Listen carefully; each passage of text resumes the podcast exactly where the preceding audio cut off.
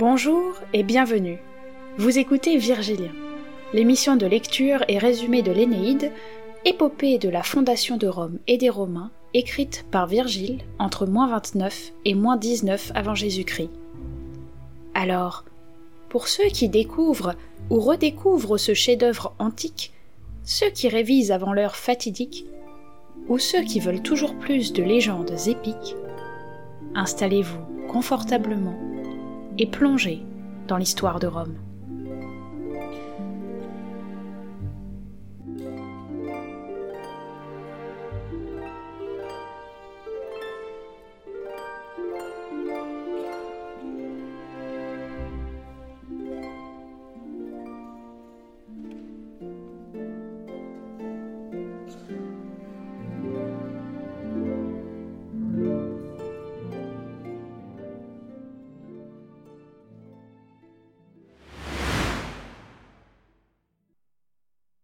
Livre 4, partie 1 L'amour d'une reine. Mais la belle Didon, déjà gravement atteinte du mal d'amour, nourrit sa blessure du sang de ses veines et se consume d'un feu secret. Le courage de cet homme, tant de fois éprouvé, et la splendeur de sa race ne cessent de la hanter. Ses traits, ses paroles lui restent fixés au cœur, et le mal d'aimer ne lui laisse ni calme ni repos. Le lendemain, l'aurore éclairait à peine la terre du flambeau de Phébus, et avait à peine dissipé l'humide vapeur de l'ombre, que, l'esprit frappé, elle s'adresse à sa sœur, la moitié de son âme. Anna, ma sœur, quelle vision nocturne m'épouvante et m'angoisse. Quel hôte extraordinaire est entré dans notre maison. Ah. Quelle prestance. Quel courage. Quels exploits. Ah. Certes, je crois bien, et l'on ne peut s'y tromper qu'il est de la race des dieux. La peur est la marque d'une basse naissance. Hélas. Quels destins se sont joués de lui. Que d'épreuves guerrières supportées jusqu'au bout. Quelle épopée. Si je n'avais pas pris la résolution ferme et définitive de ne jamais consentir à m'enchaîner par le mariage depuis que la mort a trompé et trahi mon premier amour, si je n'avais pas conçu l'horreur de la couche et des torches nuptiales, peut-être eût-il été, lui seul, la faiblesse à laquelle j'aurais pu succomber. Anna, je te l'avouerai. Depuis le jour où mon malheureux époux Siché a péri, où mon frère a éclaboussé mes pénates de son crime sanglant, cet homme est le seul qui ait touché mes sens et qui m'ait fait chanceler. Je reconnais en moi les traces du feu dont j'ai brûlé. Mais que la terre s'ouvre et m'engloutisse dans ses abîmes, que le Père Tout-Puissant d'un trait de sa foudre me précipite chez les ombres, les pâles ombres de l'érèbe, et dans les profondes ténèbres avant que je te viole, ô pudeur, et que je rompe mes serments. Le premier qui m'unit à lui a emporté tout mon amour, qu'il l'ait, et le garde avec lui dans son tombeau. Et sur ces mots, elle inonda de ses larmes les plis de sa robe. Anna lui répond. Ô toi, que ta sœur chérit plus que la lumière. Toute ta jeunesse se consumera-t-elle dans le deuil du veuvage? Ne connaîtras-tu pas la douceur d'être mère et les joies de Vénus? Crois-tu que les cendres des morts et que les mânes ensevelis dans la tombe se soucient de notre fidélité? Qu'aucun prétendant n'ait fléchi ta douleur en Libye ou d'abord à Tyr? Soit. Tu as refusé Yarbas et d'autres chefs que nourrit la terre d'Afrique, riche en triomphes. Vas-tu combattre maintenant un amour qui t'est cher? Ne songes-tu pas chez quel peuple tu es venu t'établir?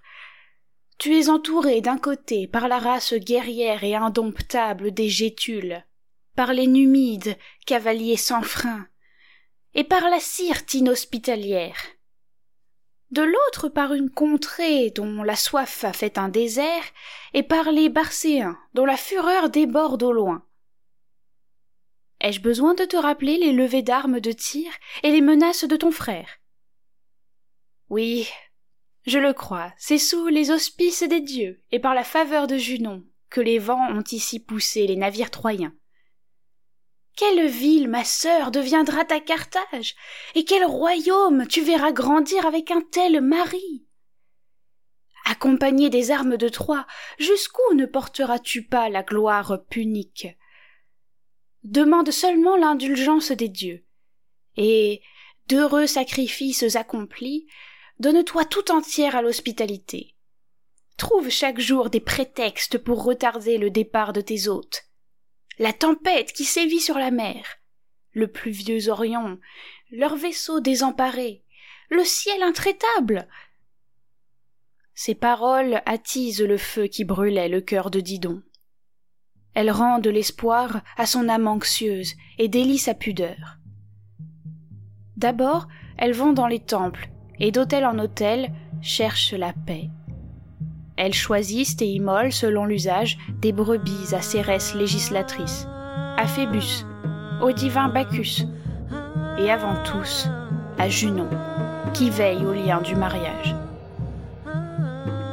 Dis donc, dans toute sa beauté, la patère à la main, versait elle-même le vin entre les cornes d'une blanche génisse, ou devant les images des dieux, fait d'un pas grave le tour de l'autel humide de sang. Elle renouvelle ses sacrifices comme si le jour recommençait, et penchée, les lèvres béantes, sur les flancs ouverts des victimes, elle consulte leurs entrailles palpitantes. Hélas, que les aruspices sont ignorants. Que servent à une âme passionnée les vœux et les temples la flamme dévore ses tendres moelles et la silencieuse blessure se creuse dans son cœur. La malheureuse Didon brûle et va, errante, égarée à travers toute la ville. Ainsi la biche atteint à l'improviste d'une flèche que, de loin dans les bois de la crête, le pâtre qui la poursuivait a lancé. Elle emporte avec elle, sans qu'il le sache, le fer ailé, et elle fuit. Elle parcourt les forêts et les fourrés dictéens. Mais le mortel roseau demeure attaché à son flanc. Tantôt la reine conduit Aînée au milieu de la ville. Elle lui montre avec orgueil les ressources de Sidon et de la cité prête à le recevoir. Elle commence une phrase et tout à coup s'arrête. Tantôt, à la tombée du jour, elle veut retrouver le même banquet que la veille, et dans son délire redemande aux Troyens le récit des malheurs d'Ilion, et de nouveau reste suspendu à ses lèvres. Lorsqu'on se sépare, lorsqu'à son tour la lune pâlissante amortit son éclat et que le déclin des astres conseille de dormir, seule et triste dans sa maison déserte, elle se jette sur le lit qu'il a quitté absente, absent. Elle le voit, elle l'entend, ou elle retient dans ses bras Ascagne, séduite par sa ressemblance avec son père, pour essayer de tromper son indicible amour. Les tours commencées ne s'élèvent plus. La jeunesse ne s'exerce plus aux armes. Le port et les ouvrages de défense sont abandonnés. Tous les travaux s'interrompent demeurent suspendus, et les énormes menaces des remparts et les échafaudages qui atteignaient les cieux. Dès que la chère épouse de Jupiter, la Saturnienne, vit de quelle peste Didon était possédée, et que le souci de sa gloire n'entravait pas sa fureur d'aimer, elle se tourna vers Vénus et lui dit En vérité, voilà un grand honneur et un beau triomphe pour toi et ton jeune garçon. Quel titre imposant et mémorable. Une femme sans défense vaincue par la ruse de deux divinités. Certes, il ne m'échappe pas que tu redoutes nos murs et que la ville altière de Carthage t'est suspecte. Mais quand cesseront nos querelles? Jusqu'où ira une telle rivalité? Que ne faisons-nous plutôt une paix éternelle et un hymen qui en soit le gage? Tu as ce que tu désirais de toute ton âme. Didon brûle d'amour, et la passion court dans ses veines. Réunissons nos peuples, gouvernons-les sous des auspices égaux. Laissons Didon obéir à un mari phrygien et mettre sous ta main les sujets de tir qu'elle lui apportera en dot. Vénus comprit la feinte, et comprit que Junon ne cherchait qu'à détourner sur la terre libyenne l'empire promis à l'Italie. Elle lui répondit. Qui serait assez insensé pour refuser et pour préférer la guerre contre toi? Encore faut-il que la fortune approuve ce que tu proposes les destins m'inquiètent. Je me demande si Jupiter ne veut faire qu'une ville des Tyriens et des hommes partis de Troie. S'il consent que ces deux peuples se mêlent ou s'allient, tu es sa femme, tu as le droit d'essayer sur lui l'effet de tes prières. Va, je te suivrai. La royale Junon reprit. Ce soin me regarde. Pour l'instant, écoute-moi. Je te dirai en peu de mots comment aller au plus pressé. Et avec lui la malheureuse Didon se préparent à chasser dans la forêt demain. Dès que le soleil se lèvera, et que ses rayons dégageront l'univers de son voile d'ombre. Pendant que les piqueurs se hâteront de tendre les filets autour des taillis, je ferai crever sur leur tête un sombre nuage chargé de grêle, et le tonnerre ébranlera tout le ciel. Leur entourage prendra la fuite et sera recouvert d'une nuit épaisse. Didon et le chef troyen arriveront sous la même grotte. Je serai là, et si je puis compter sur toi, je les unirai par les lois du mariage et la lui donnerai pour toujours. L'hymen sera présent. Citérée se garde bien de s'opposer à ce désir. Elle l'approuve et sourit de la ruse imaginée. Cependant l'aurore s'est levée et a quitté l'océan. Dès les premiers feux du soleil, les jeunes gens qui ont été choisis sortent des portes. Filets aux grandes mailles, panneaux, épieux aux larges fers, galops des cavaliers massiliens, et la meute qui flaire le vent. Au seuil du palais, les grands de Carthage attendent la reine, qui s'attarde dans sa chambre. Son cheval caparaçonné de pourpre et d'or est là, qui frappe du pied et mord fièrement son frein blanc d'écume. Enfin, la voici au milieu d'un nombreux cortège. Elle est enveloppée d'une chlamyde sidonienne un court manteau à la frange brodée. Son carquois est d'or, ses cheveux sont noués d'un nœud d'or, sa robe de pourpre relevée d'une agrafe d'or. En même temps, les Phrygiens qui doivent l'accompagner et le joyeux Iule s'avancent, et le plus beau d'entre tous, Aîné se place à ses côtés et joint sa troupe à celle de la reine. Lorsqu'Apollon abandonne l'hiver de Lycie et les flots du Xanthe, lorsqu'il vient revoir la maternelle Délos et y renouer les cœurs, et qu'autour de ses autels crétois, Dryope, Agathyrse au corps peint, se mêlent et bondissent. Le dieu marche sur les joues du sainte. La chevelure ondoyante, mollement pressée de feuillage et couronnée d'un diadème d'or et ses flèches bruissent à son épaule. Aîné marchait d'un pas aussi alerte, et la même beauté rayonnait de son noble visage. Quand on fut arrivé dans les hautes montagnes et dans les retraites où les chemins cessent, voici que les chèvres sauvages, se jetant du haut de leur escarpement, dévalent sur la pente des sommets. D'autre part, les cerfs traversent au galop l'étendue des plaines. Ils abandonnent les monts, se rassemblent en troupes et fuient dans des nuages de poussière. Mais Ascagne, au milieu de la vallée, presse joyeusement sa vive monture. Tour à tour, les gagne de vitesse et fait des vœux pour qu'au milieu de ce lâche bétail surgisse un sanglier écumant ou descende de la montagne un lion fauve. Cependant le ciel commence à se remplir d'un lourd grondement, suivi d'une pluie mêlée de grêle.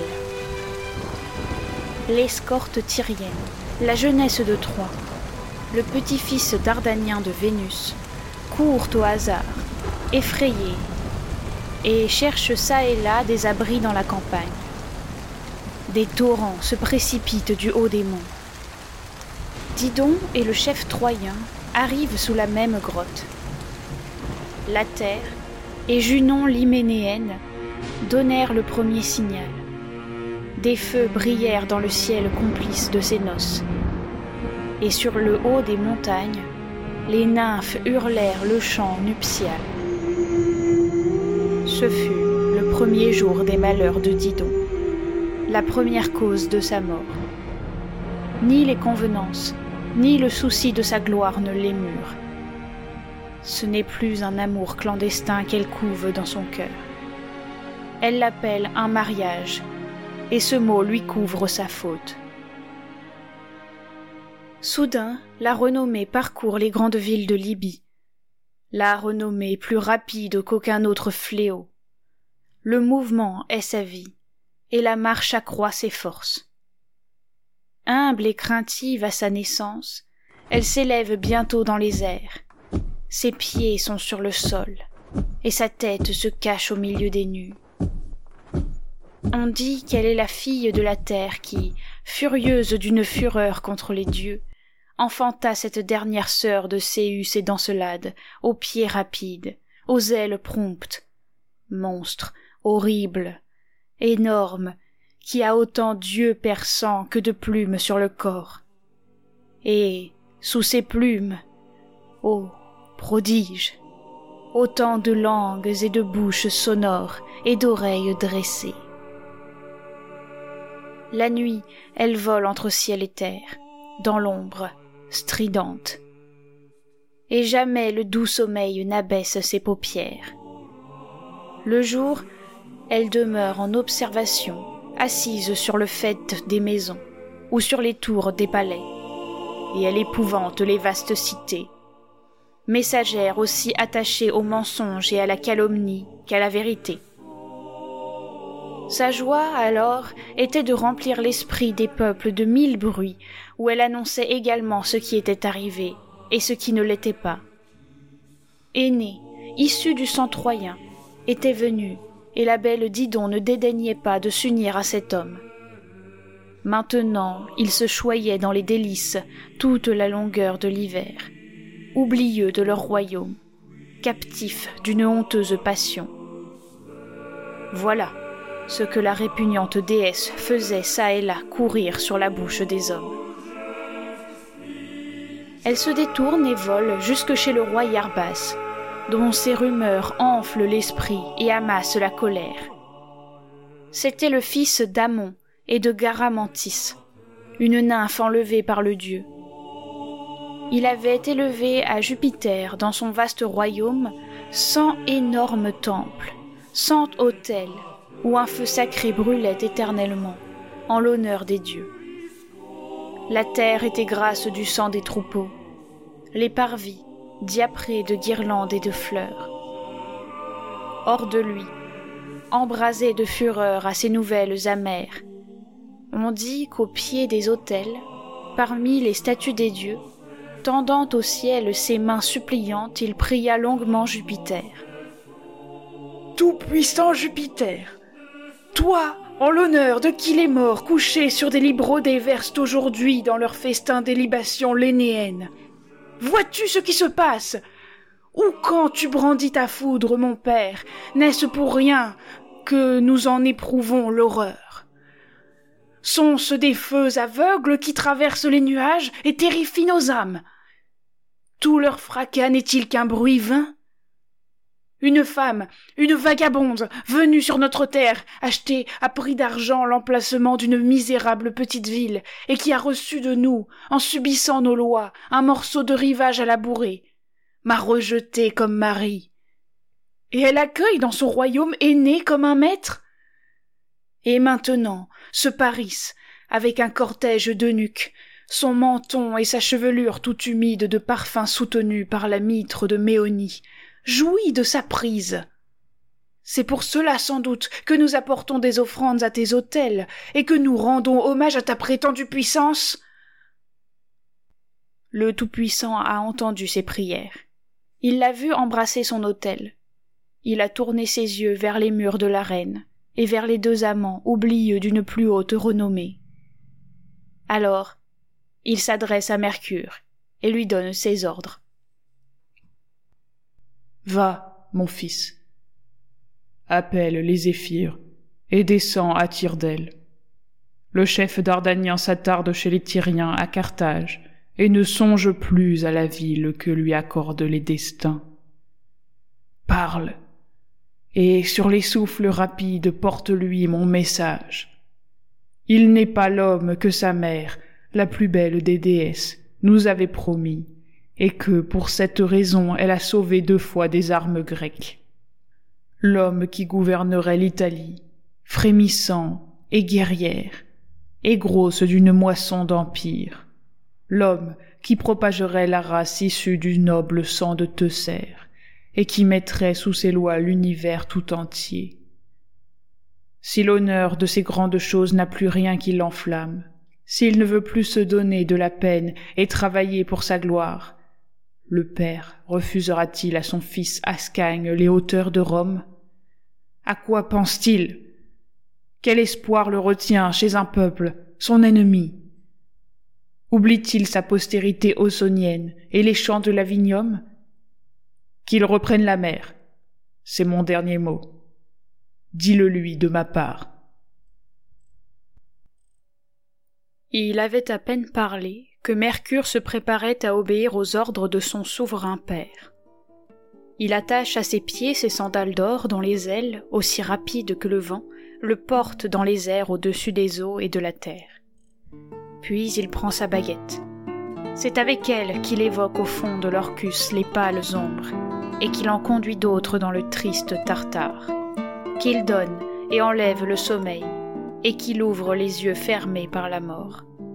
Armé de cette baguette, il excite les vents et nage dans l'air trouble des nuées.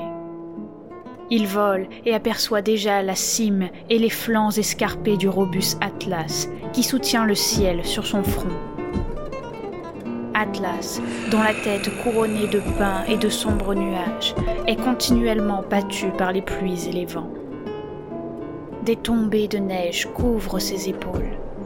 Des torrents se précipitent de son menton et des glaces hérissent la barbe raidie du vieillard. Soutenu par ses ailes grandes ouvertes, le Silénien s'est d'abord posé sur lui.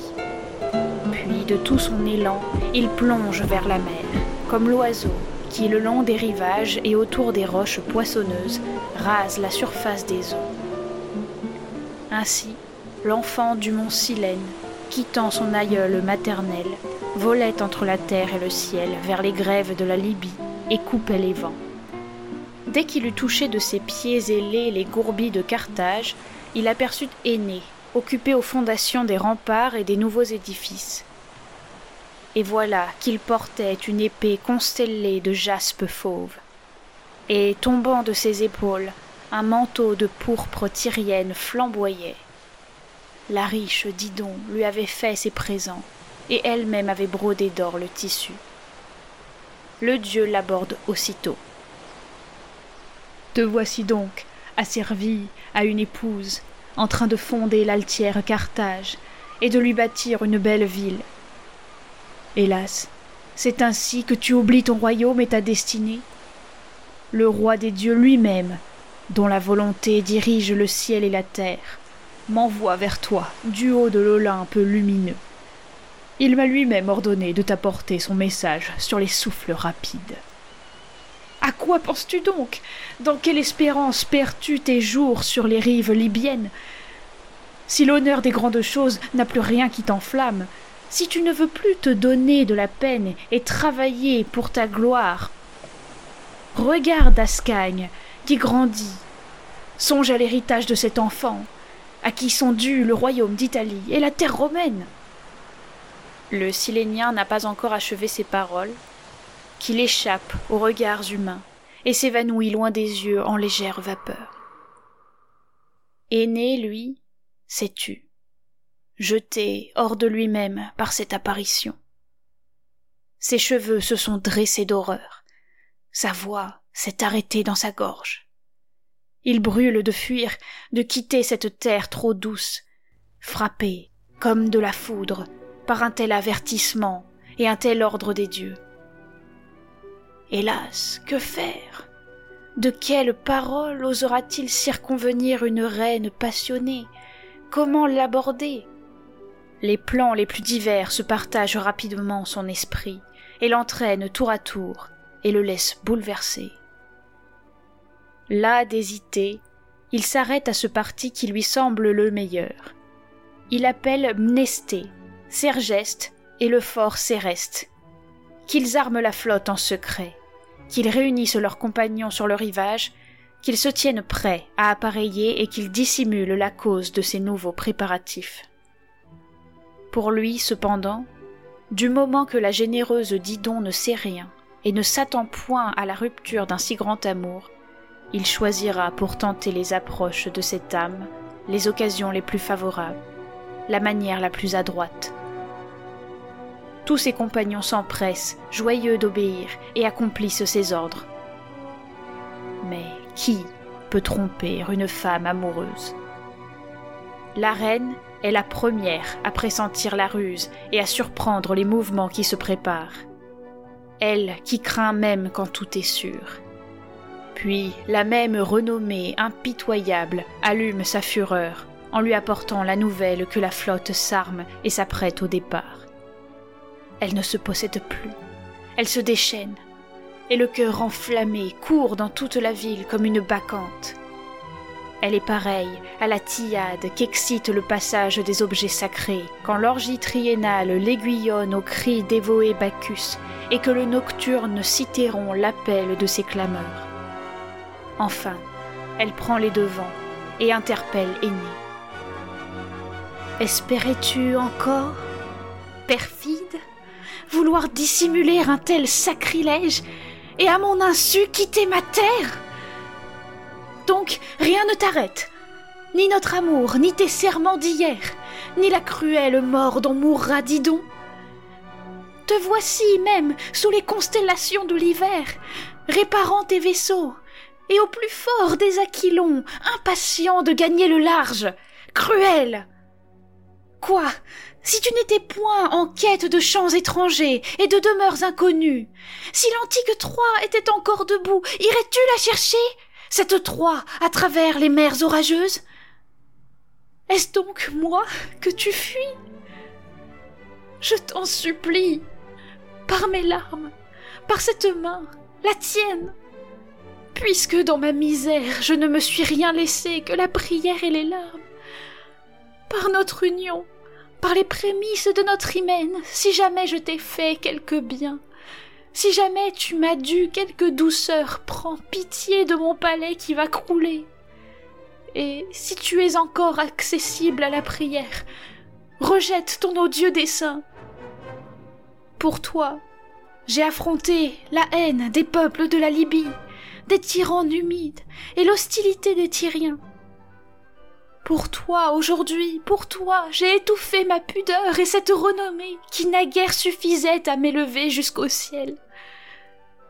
À qui abandonnes-tu celle qui va mourir, mon hôte, puisque de l'époux ce nom seul me reste? Ah, pourquoi m'attarder à vivre? Pour que mon frère Pygmalion vienne renverser mes murailles? ou pour que le Gétul Yarbas m'emmène en captivité? Si du moins, avant ta fuite, j'avais mis au monde un enfant de toi, si je voyais jouer dans ma cour un aîné, un petit être qui me représenterait au moins les traits de ton visage. Non, En vérité, je ne me sentirais pas tout à fait délaissée et trahie. Elle avait achevé. Lui, sous le coup des avertissements de Jupiter, tenait ses yeux fixes et s'efforçait de maîtriser le tourment de son cœur. Il lui répond enfin brièvement. Moi, te renier. Tu peux énumérer tout ce que je te dois. Jamais, reine, je ne le désavouerai. Jamais Élissa ne sortira de ma mémoire tant qu'il me souviendra de moi-même, tant qu'un souffle de vie animera mes membres. Ma défense sera brève. Ne t'imagine pas que j'ai espéré te cacher ma fuite en rusant. Je ne t'ai jamais promis les flambeaux de l'hymen. Je n'ai jamais contracté de pareils engagements. Si les destins m'avaient permis d'ordonner les choses à mon gré, de conduire ma vie sous mes propres auspices, j'habiterais avant tout la ville de Troie, honorant mes chers morts. Le haut palais de Priam se fut redressé, et ma main aurait fait pour les vaincus un autre Pergame. Mais maintenant, c'est la grande Italie qu'Apollon de Grigna et les oracles lyciens m'ont ordonné d'atteindre. L'Italie, c'est là que sont mes amours. C'est là qu'est ma patrie. Si les murs de Carthage, si la ville de Libye que tu as sous les yeux te retiennent, toi qui viens de Phénicie. Pourquoi envierais-tu à ceux qui viennent de Troie le séjour de la terre ossonienne Les dieux nous permettent à nous aussi d'aller en quête d'un royaume étranger. Chaque fois que la nuit recouvre la terre de son humide vapeur, chaque fois que les astres de feu se lèvent, l'image soucieuse de mon père enquise m'admoneste dans mon sommeil et m'épouvante. Et je pense au jeune Ascagne, et au tort que je fais à une tête si chère en le frustrant du royaume d'Italie et des terres qui lui sont prédestinées. Aujourd'hui encore, le messager des dieux, envoyé par Jupiter lui-même, j'en atteste nos deux têtes, il est venu, sur des souffles rapides, me transmettre ses ordres. J'ai vu, de mes yeux, avec l'éclat lumineux qui le révèle, le Dieu entrer dans tes murs. Et j'ai, de mes oreilles, entendu sa voix. Cesse donc, et pour toi, et pour moi, ces plaintes irritantes. Ce n'est pas de mon plein gré que je poursuis le rivage italien. Pendant qu'il parle ainsi, depuis longtemps déjà Didon lui lance des regards obliques. Puis ses yeux qui roulaient çà et là le parcours des pieds à la tête, en silence.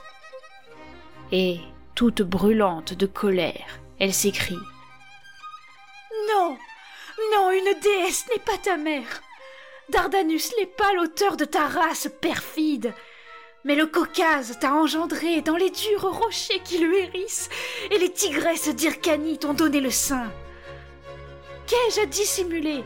Quels outrages plus grands puis-je encore attendre? A-t-il gémi de ma douleur? A-t-il tourné les yeux vers moi? Lui ai-je arraché des larmes? A-t-il eu pitié de son amante? Qu'imaginer de pire! Et pas plus la puissante Junon que le Saturnien Père des dieux n'ont pour ce qui m'arrive un regard de compassion. On ne peut se fier à rien. Il n'était qu'une épave, il manquait de tout. Je l'ai recueilli. Dans ma démence, j'ai partagé mon trône avec lui. Sa flotte, ses compagnons étaient perdus, je les ai sauvés de la mort. Hélas, la fureur m'embrase et m'emporte. Aujourd'hui, ce sont les augures d'Apollon. Aujourd'hui, ce sont les oracles de Lycie. Aujourd'hui, c'est encore le messager des dieux, envoyé par Jupiter lui-même, qui lui apporte à travers les airs ses ordres abominables. Beau travail pour les dieux d'en haut, souci bien digne de troubler leur quiétude. Je ne te retiens plus, je n'ai rien à te répondre. Va, poursuis l'Italie sous le souffle des vents, gagne ton royaume à travers les flots.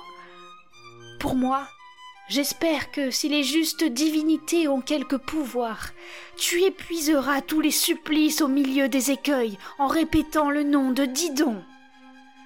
Absente, je te suivrai, armée de mes torches funèbres. Et lorsque la froide mort aura séparé mon âme de mes membres, partout où tu iras, mon ombre sera là. Misérable, tu paieras ton crime. Je le saurai et la nouvelle en viendra jusqu'à moi dans l'abîme des mannes. À ces mots, elle s'arrête brusquement. Épuisée, elle fuit la lumière. Elle se dérobe, elle s'arrache aux yeux d'aînée, qui se préparait à lui répondre longuement, et le laisse plein de crainte et d'hésitation. Ces femmes la reçoivent, la portent défaillante dans sa chambre de marbre, et la dépose sur son lit.